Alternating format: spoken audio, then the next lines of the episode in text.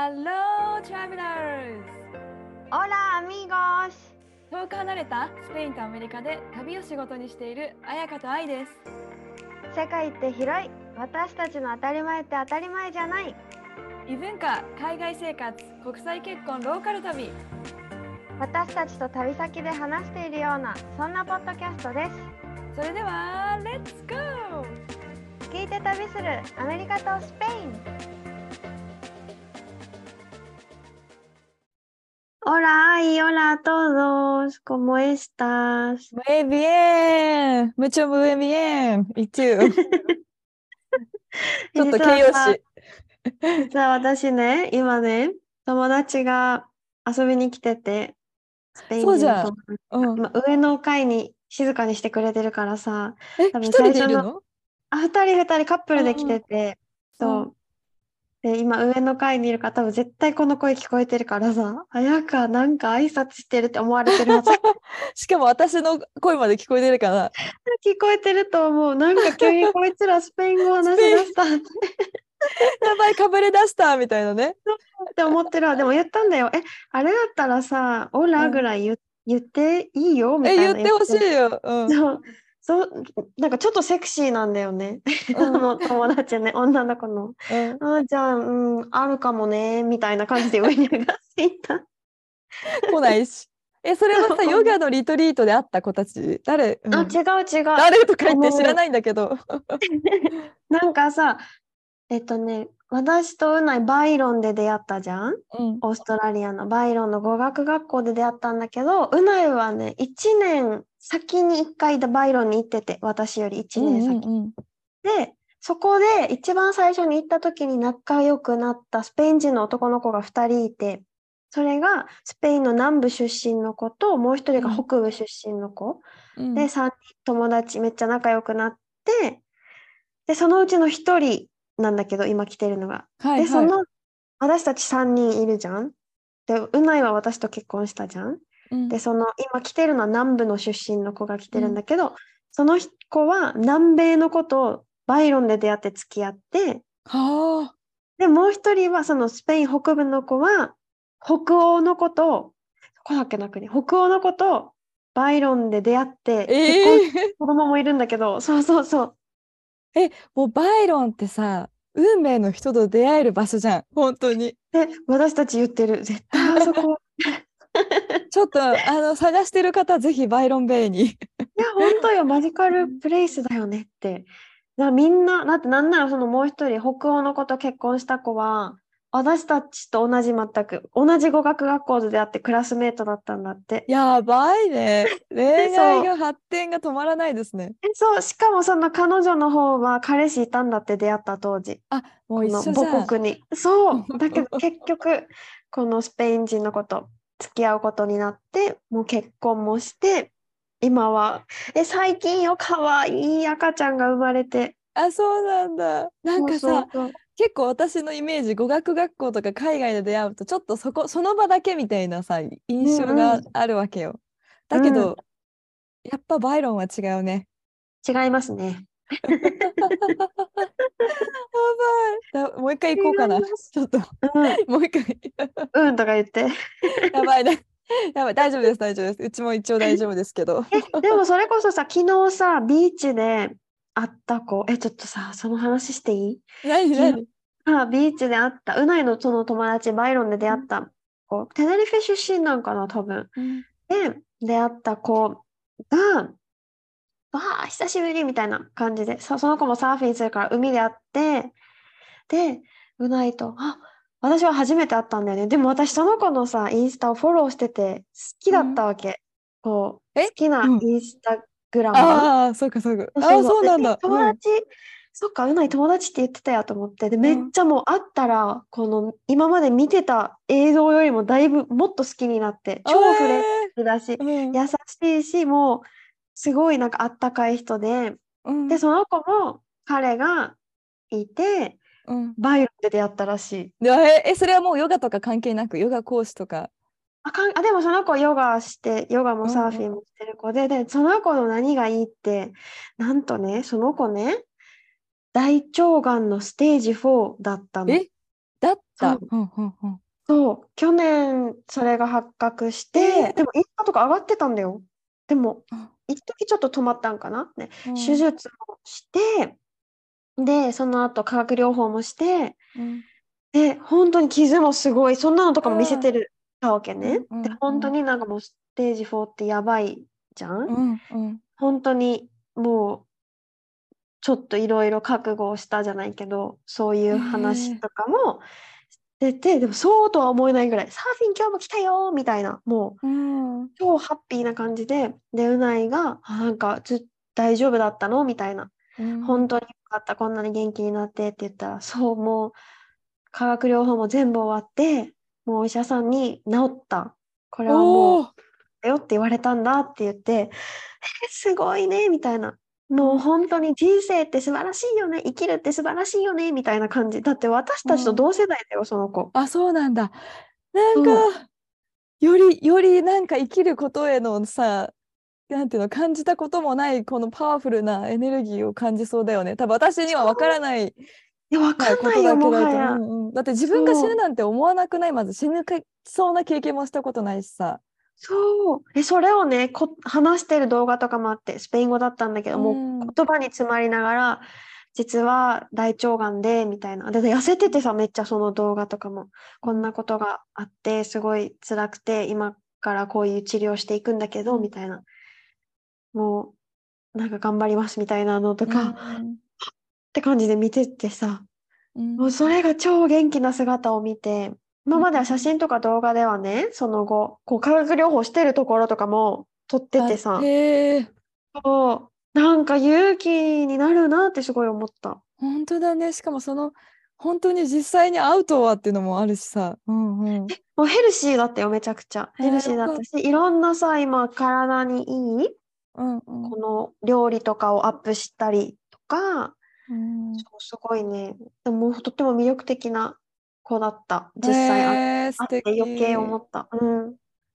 なんかね全てをこうなんていうの自分のためにっていうマインドになりそうだよね。食べるものもそうだし生き方もそうだし、そう。だだってね、その子、あーってうないとハグして、私ともうん。ハグして、バイロンで出会ったんだよって、あーい、なんて素敵なのみたいな感じで言ってくれて、で、うんサーフィンに来てるからさ、駐車場が空いてなくて、待ってたんだよね。そしたらすぐ一台が、あ、もう行くから、ここおいで、みたいな声かけてくれて、そしたらその子なんか、なんで私はラッキーなの？みたいな。うんで、車止めるって言って、もう信じられない、すぐ海に行けるじゃんみたいな。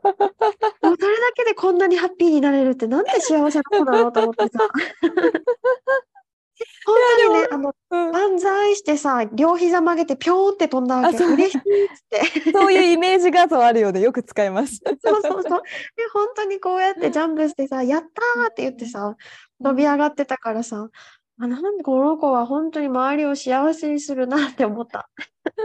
いやそうすごいねなんか学びますよねその子から。うん。えっと、じゃあね、ここからのネットフリックスのお話に入りたいんですが、そう 今日はねおすすめネットフリックス第2弾ぐらい？3弾ぐらい？2段、え、2段ぐらいじゃない？ま2だ。弾ぐらいか、うん。はいはいはい。そう。おすすめの、ま、一応お正月ね、明けたところだから、年明けたところだからと思って、ハッピーなやつと、うん。私がね、集めたのは、うん笑っちゃう、楽しくなっちゃうやつと、うん。ちょっと、おー、ミステリアスみたいなやつ。おちょっと私私もハッピーなやつとえめっちゃダークなやつ。そう。と、うん。まあ、ロブちゃんに聞いたんだよおすすめを。でも彼は結構うん。うんダークなものが好きだからダークになっちゃったやつ。とあとラブ系キュンラブ系。私もラブ系あるえちょっとよ。待って最初絶対これさもう日本で有名ちょっとちょっと話してもいいですか？止まらなくなりそうなえこれはもう日本の人がもうほとんど見たと思うんだけど私見てやつで、うわもう最高だし何この胸キュンって思ったやつファーストラブ見た？ファーストラブ。待って待って待って、日本のでしょ、それ。そう見た？私、2日で見た、2日で。同じくです。もうずーっと見てた。何なのあれ？ちょっとあれ皆さんやばくなみんな見てるよね。このリスナーさん絶対見てるよね。開けると、開けると光。だけど光。松島ひかり。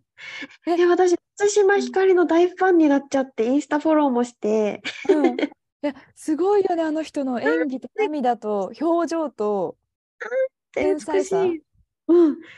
え、私さ、本当にさ、あのーあの子みたいな人になりたいと思った。あ、水島ひかるみたいな。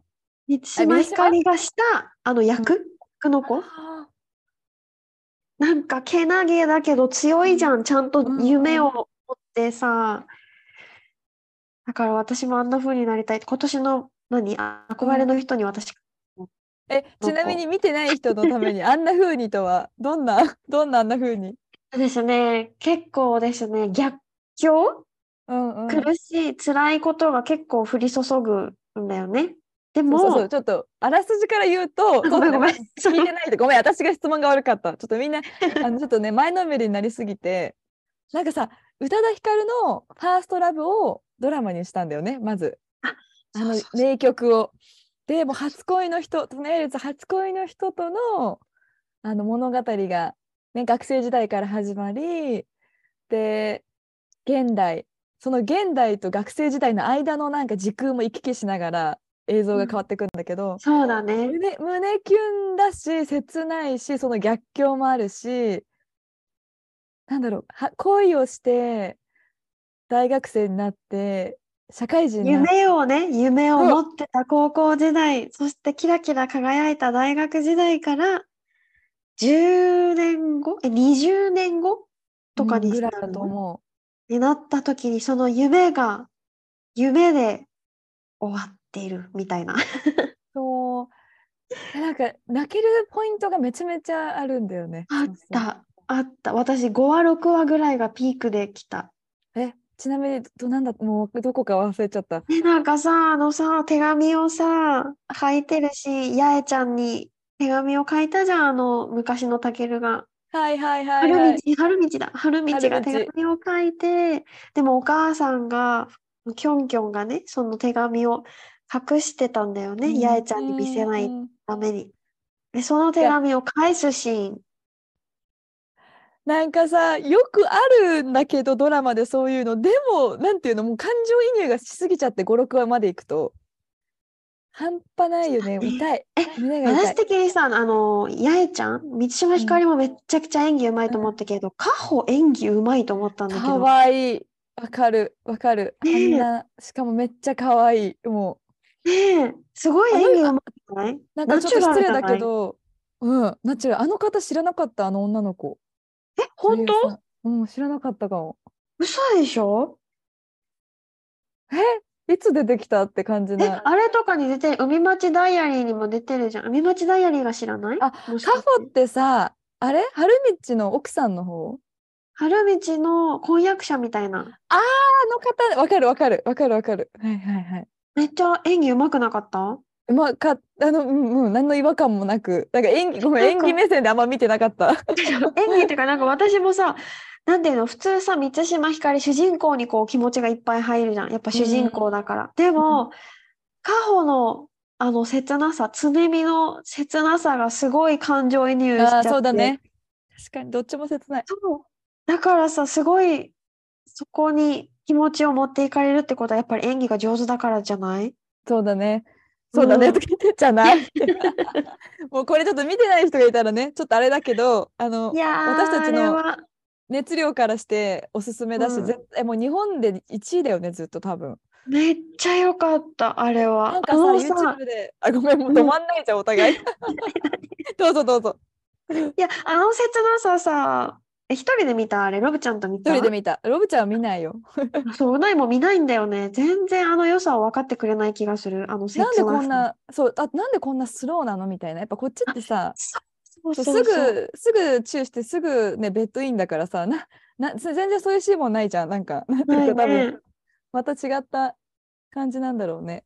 うん、そうと思う。良さが違うんだよね、きっとね。よそう思う。まあおすすめファーストラブはいかったですね、ファーストラブは。はい。え、じゃあ私もさ、この恋愛系で行くと、うんうんクレイジーなくらい君に夢中っていうスペインの映画まけどあスペインかじゃあ見てないななうんあ、え、スペインのはずよ。あれ、スペイン、うん、スペイン語の映画のはず。そう。私が思ったのはうん間違えた。クリ Crazy Rich Asian かと思った。全然違うね。あ、違う違う違う、あれじゃない。違います、違います。うんうん。えっとね、crazy about her だね。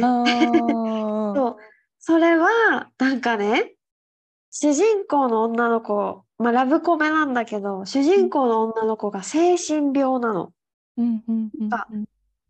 何？躁うつ病みたいな感じ。すごいうん。わーってハッピーになったり、はーってなったりするっていう女の子と恋をする男の子の話なんだけど、なんかもう本当に出会った時がぶっ飛んだように面白いことであって夢のような一夜を過ごしたんだけど、後々その子が実は精神科に入院してる患者さんだったっていうことが分かって、でも彼女がすごいもう魅力的だったから、彼女にもう一回会いたいうんから、自分も患者として同じ施設に入ろうとするみたいな話。へえ、ちょっとクレイジーだよ。本当に crazy about you って感じ。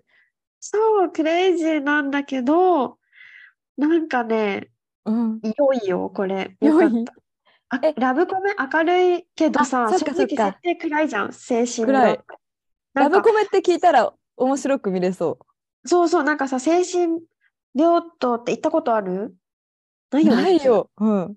私行ったことがあるんだけど、お見舞いでね、精神病棟に行った時、本当にね、もう閉鎖的でとにかく暗いの。なんか、へえ昼間でもなんか暗い感じがして、うん。だからあんまりいい明るい気持ちになるっていう印象を持ってなかったんだけど、うん見方が変わるなって感じ。この、あ、そうなんだ。うん。これは明るく見せてる？マイナスじゃない感じにしてるところが、なんかあスペインっぽくて好きだなって。はーい。 Crazy about you。でもちょっと気になる。本当なんていうの？なんか精神科、なんていうの？どうか、どんなのもちょっとそこもかかんちょっと気になる感じ。実際、ラブもそうだけど。ん。そうだよね、へーそうだよね。うんうんうんで、そのつながりでもう一個、トクトクって知ってる？なんかコリアンみたいなタイトル。違う、これもスペインの映画なんだけど、うん。これはさ、これもコメディで、うんこれもね、あのさ、なんていうの？潔癖症とかいるじゃん。もう手、うん。もう何回も何回も手洗うとか、うん。あと、素数奇数、素数うん。にしないとダメっていう人とえ、か、そんな例えば人いるの？うん。今何時って言ったら、あ、なんか2、3回言わないとダメとか、なんか自分の中でルールがある。そういうの、なんていうの、こういう、ちょっと心の病気じゃないけどさ、こ自閉症？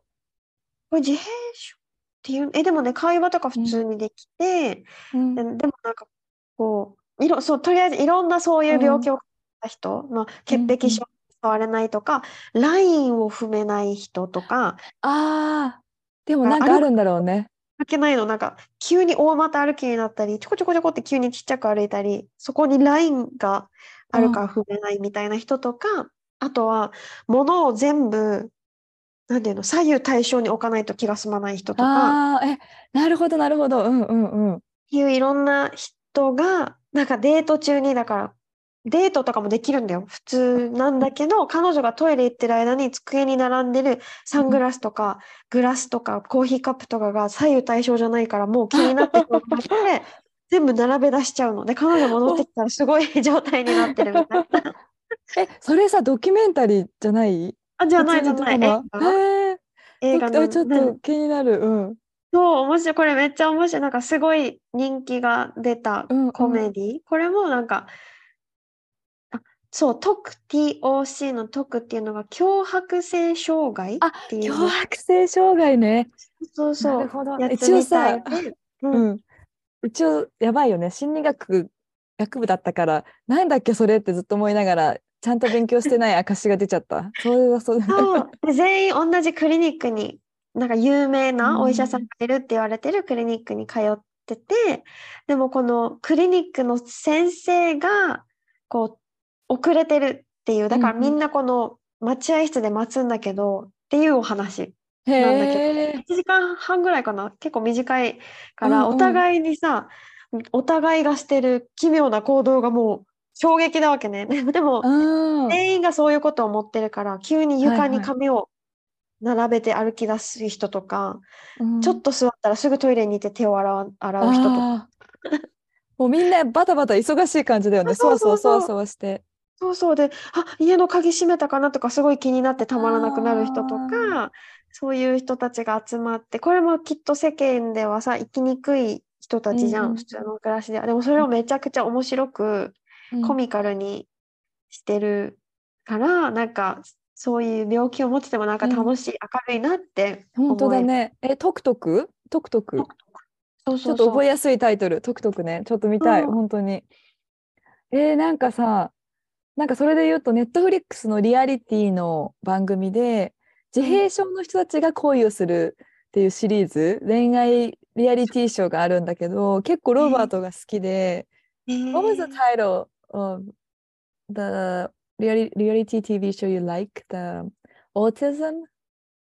Love on the spectrum? あ、Love, Love, Love on the Spectrum っていうらしいんですけど、なんか本当にそれこそね自閉症も精神なんていうのみんなこだわりがあったりちょっと会話がさ人とうまく噛み合わなかったりっていう人たちが初対面でデート何回かしてくんだけどなんか自分たちがしないアプローチをするから恋愛のすごくなんていうの胸キュンもあるしあーってなんかこうストレートに言ったりもするからなんていうんだろうはにかみがあったりとかしてあこんな恋愛の仕方するんだっていうのをすごく感じるかも。うんうんうん、へえ、あ知らない。面ね白えいろいろあるネッよ。トフリックス。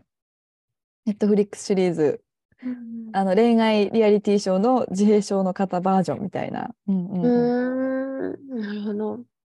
え私言ってもいい？クレイジー系いいよラブ。え見たかもしれいいよない。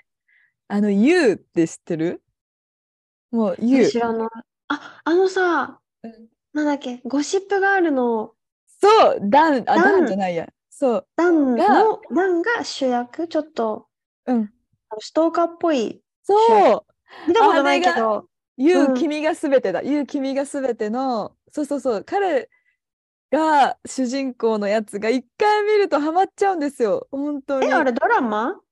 ドラマシリーズなので、今年の2月にシーズン4が出るくらい人気なんだけど、うんで、どんね、そう、ちょっとね、彼が、なんか普段物静かで超いい男性って感じなんだけど、もうこの人を、もうこの人だって思ったら、めっちゃストーカーして、もう自分のものになるまで、いろいろしていくんだよね。で、うん最終的にいろいろ監禁とかしちゃって、自分を邪魔する人は殺害しちゃったりとか、もうすごい、もうすごいのよ。もうだから結構ス。、うん、かなりのサイコパスなんだけど、でも、あの、ジョーっていうんだけど、主人公が。ジョーの気持ちに共感しちゃうんだよね、見てると。彼のその考えてる行動とか、共感っていうか、いや、そこまでしないよ。だけどさ、うん彼目線になってくるから、なんて言うんだろう。なんかね、彼の気持ちがちょっと分かってき、分かってきちゃうというか、ああ、もう好きなんだよね、みたいな。あでもすごいちょっとグロいシーンとかもあるんだけど、うん。でも、なんかね、見ちゃうんですよ。スリリングだし、ちゃんとしたラブの部分もあるし、なぜか嫌いにならないっていう魅力がある。でもそれさ、何話も何話も続くの？その、そうなんだよ。なんでってなるでしょ？うん、なる。シーズン1、シーズン2、シーズン3で、あの好きになる人が変わってくんだよね、まず。でも話がつもう、もうそでも話がつながってるの。そう。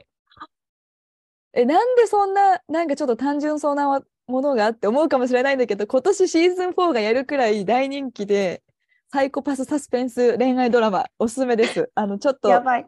組み合わさらないはずのそう、単語が。ゴシップガール見てた人はもっと楽しく見れるかもしれない。うん、ああ、でも、そうね、キャラのイメージが変わるね、ダンの。そうそうそうそうそう。あーなるほど。もうファーストラブとは全く違う You。違うねそ違うね。え、じゃあ、私、う。うん。恋愛系、あ、恋愛っていうか、これはね、見てないんだけど、さっきその友達におすすめあるって聞いたら、これめっちゃ面白かったよって言われたのが、僕とママのじゃないハネムーンっていうタイトルで、もう僕とママのじゃないハネムーン。これ予告見て、あ、絶対私これ見るわって思ったんだけど、うん。もうね、これはコメディ、超笑えちゃう感じの、う結婚式の当日に花嫁さんを奪われた男の人が主人公の話。ああ、面白そう、もだから結婚式当日にう。うん。なんかめっちゃかっこいい人にさらわれちゃうの。さらわれるっていうか、やっぱりあなたみたいな感じで花嫁さんがいなくなっちゃって、うんで、でも、ハネムーンとか全部手配してるから、うん、とりあえず行くかっていうことで、お母さんと行くっていう話なんだけど、だからそこになるほどね。うんそうだからもうコメディよ、本当に。なんかもうこのこ、ぬ、何、花嫁さんがその、来た男と去っていくシーンとか、お母さんが、ほら見なさい、私あの子のこと最初から嫌いだったのよ、みたいな感じで、急に言ってきたり、お母さんがね、すごい、うんなんかスペインのお母さんっぽいなって思う。なんか、うないとうないのお母さんを想像しても、あ、なんかこんなことしそうだなって思った。楽しく、もう踊っちゃったりするのよ、こうのんリゾート地で。海のはいはい。ビーチリゾートでお母さんと行って、ドアを開けたら、なんかもうドじ床に花束、バラの花びらでハートが描かれてるお部屋にお母さんと泊まるみたいな 悲しすぎる。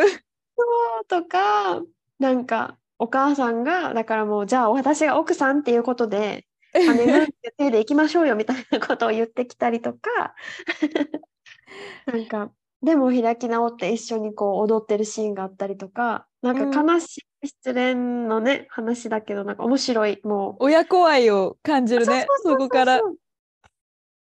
おもろないん。か、なんかね、全然、なんだろう、明るくなりたいとか、うんざっくりしてるうん映画がっていう人におすすめ。いいね、いいね、いいね。なんかそんな、うんなんかそんなメッセージ性はないかな、私的に。たでもさ、ただ何にも考えないで見見たくない？時見たい時ってない？ね。私、この間さ、ぐでたま見てたからね、ネットフリックスで。やばくない？だいぶ読んでない？だいぶ読んでるよね？それは、それはやばいね。なんか洗濯物畳みながらさ、一人でぐでたま見てたんだけどさ、うんもうなんか、ちょっとやばいな、自分って思ったよね、その時に。それはちょっとやばいね。でも、でもわかるよ、気持ち。そういう時にぴったりかもしれない、この映画は。ぐでたまよりそっち見る。うん、つまんなくてちょっとやめたもん、途中。はい、私はいかな？まだ自分かな、?OK。うん。えこれね、結構最新じゃないんだけど、結構好きなのが、グッドプレイスって知ってる？知らない。え、もうなんかね、最初のシーンが、女の人がパッて目覚めたら、なんか、ひなんて言うんだろう。書斎みたいなとこに行って、目の前に男の人が座ってるんだけど、それで、君は死んだよって言われるのね、まず。だから、うん生き返ったと思ったら、あのグッドプレイス、ある意味天国に来てたっていう体から始まったんだけど、もう死んだ世界、死んだ世界。はいはいはい。でも天国ってそのGood Place だと本当にみ生きてた時にいいことしかねあのしてない人が来れる世界なんだけど彼女はすっごい悪いことばっかしたのに何かの手違いで Good Place に来ちゃったっていうえ話ー、面白そう。ドラマ？ドラマドラマ。そう。ななんでここに来ちゃったのかはあのーだ彼の彼女の職業普通になんか人を騙すなんか営業マンみたいな感じで全然 Good Place に 最悪。最悪うんでもなんか Good Place に来ると悪い言葉とか言えないの。あのなんていうの？もうファックって言いたくてもフォークになっちゃうのね。言おうとしても。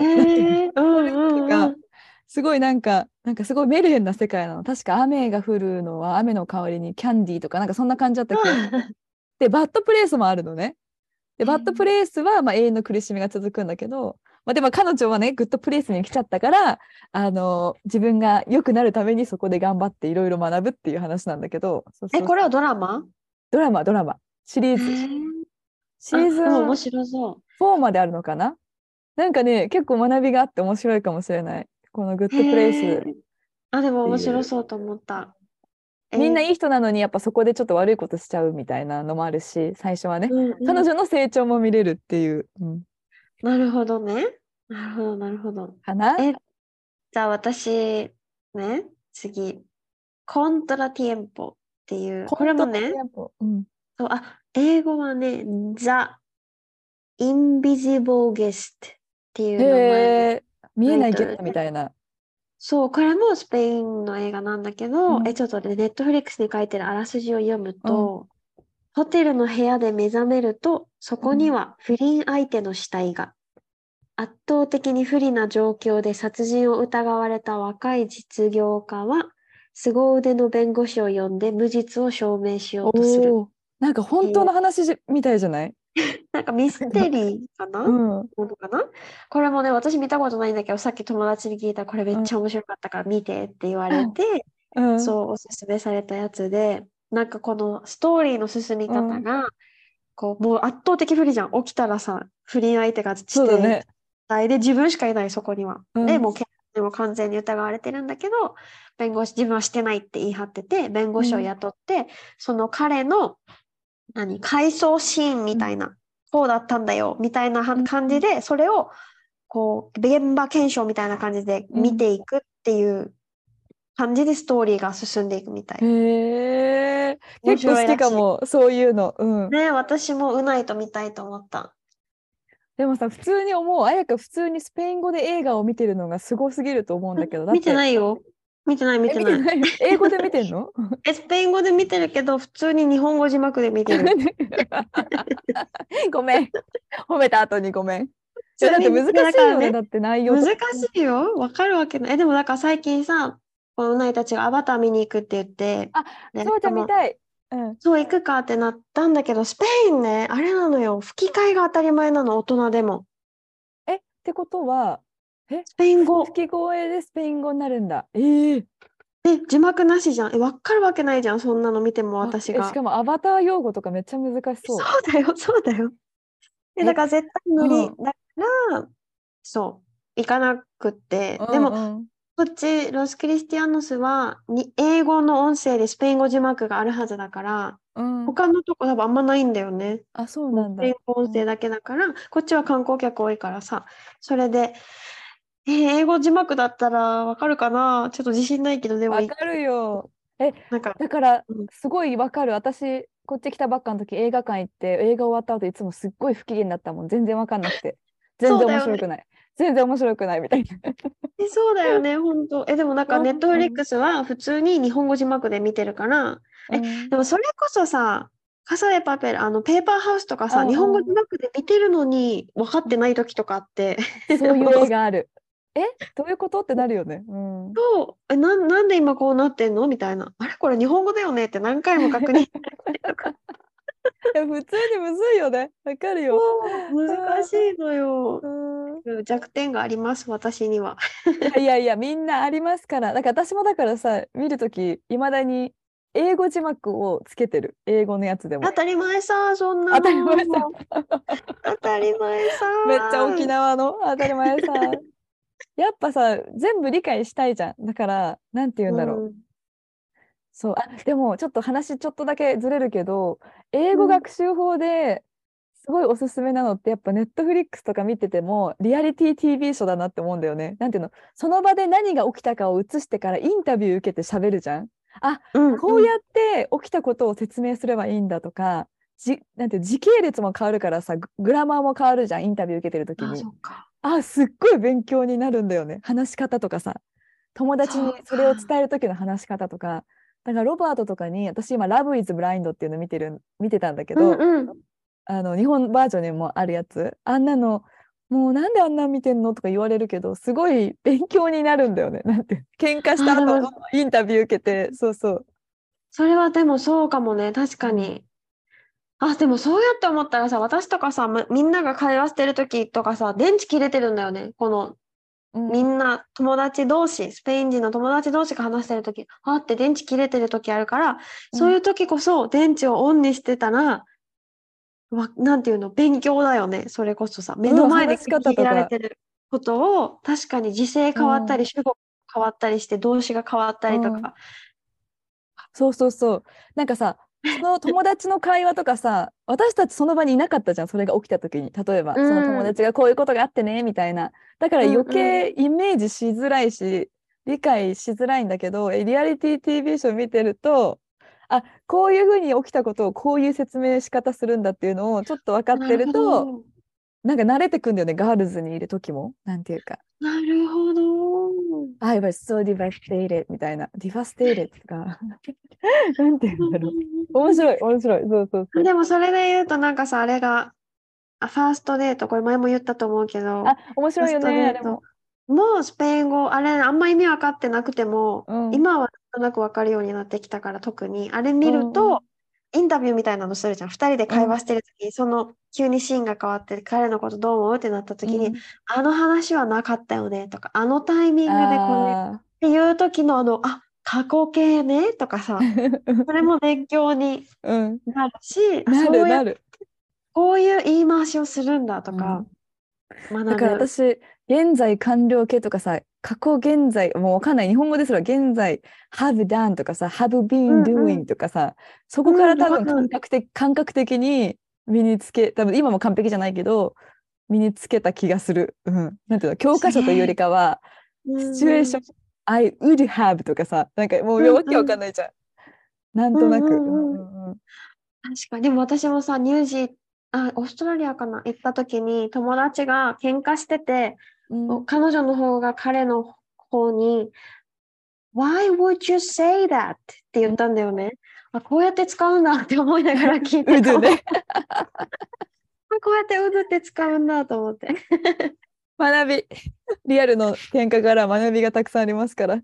はい、学びでした。うんはい、ということで、今回はおすすめ、ネットフリックスっていいのかな？あ、今全部ネットフリックス、ットフリックスで見れるやつ。はい、を紹介しました。なんかいろいろいろんなの紹介したけど、心の底からの本当の本当に一押しはうんファーストラブです。本当だよ。本当見たもう一回見たいなって思うもんなんか。うん。もうね、本当に、私のさ、スペインにいる日本人の子に、え、日本帰るときに、あの、うんトランスファーで時間があるのであれば、ぜひこれを見てくださいと伝えたら、めっちゃいいんですけど、これっていう。あの時に来て、その子も多分、他で全部見たはずよ。ダウンロードして、日本に行く飛行機でも見るねって言ってたから。なんかさどんな人でも共感できる要素がね詰まってるんだよね。詰まってるよ。そもなんか私そんなファーストラブとか全然またこの話してる。すいません。でもそんな初恋とかさそんなキュンキュンするもんじゃないし覚えてもいないぐらいなんだけど、うん。でもそれでも共感する部分がある。はい。なのでぜひ。はい。はいもう本当に本当に良かったのでぜひ見てない人は見てください。ということで、今回のエピソードあ良かったな面白いなって思ったらぜひこのポッドキャストを周りに紹介してくれたりレビューを残してくれたり5スターズをポチッとしてくれたりするとすごく嬉しいですタリタリお願いします。はい、お願いします。で質問とかリクエスト、感想、あとはこれもおすすめだよっていうのがあれば、ぜひメールかインスタまでメッセージをお願いします。愛がサンディエゴ、私、あやかが旅熱です。エピソード欄にアカウントもメアドも載せてるのでご確認ください。はい、よろしくお願いします。では皆さんまた来週お会いしましょう。See you next week! アディオースまたねー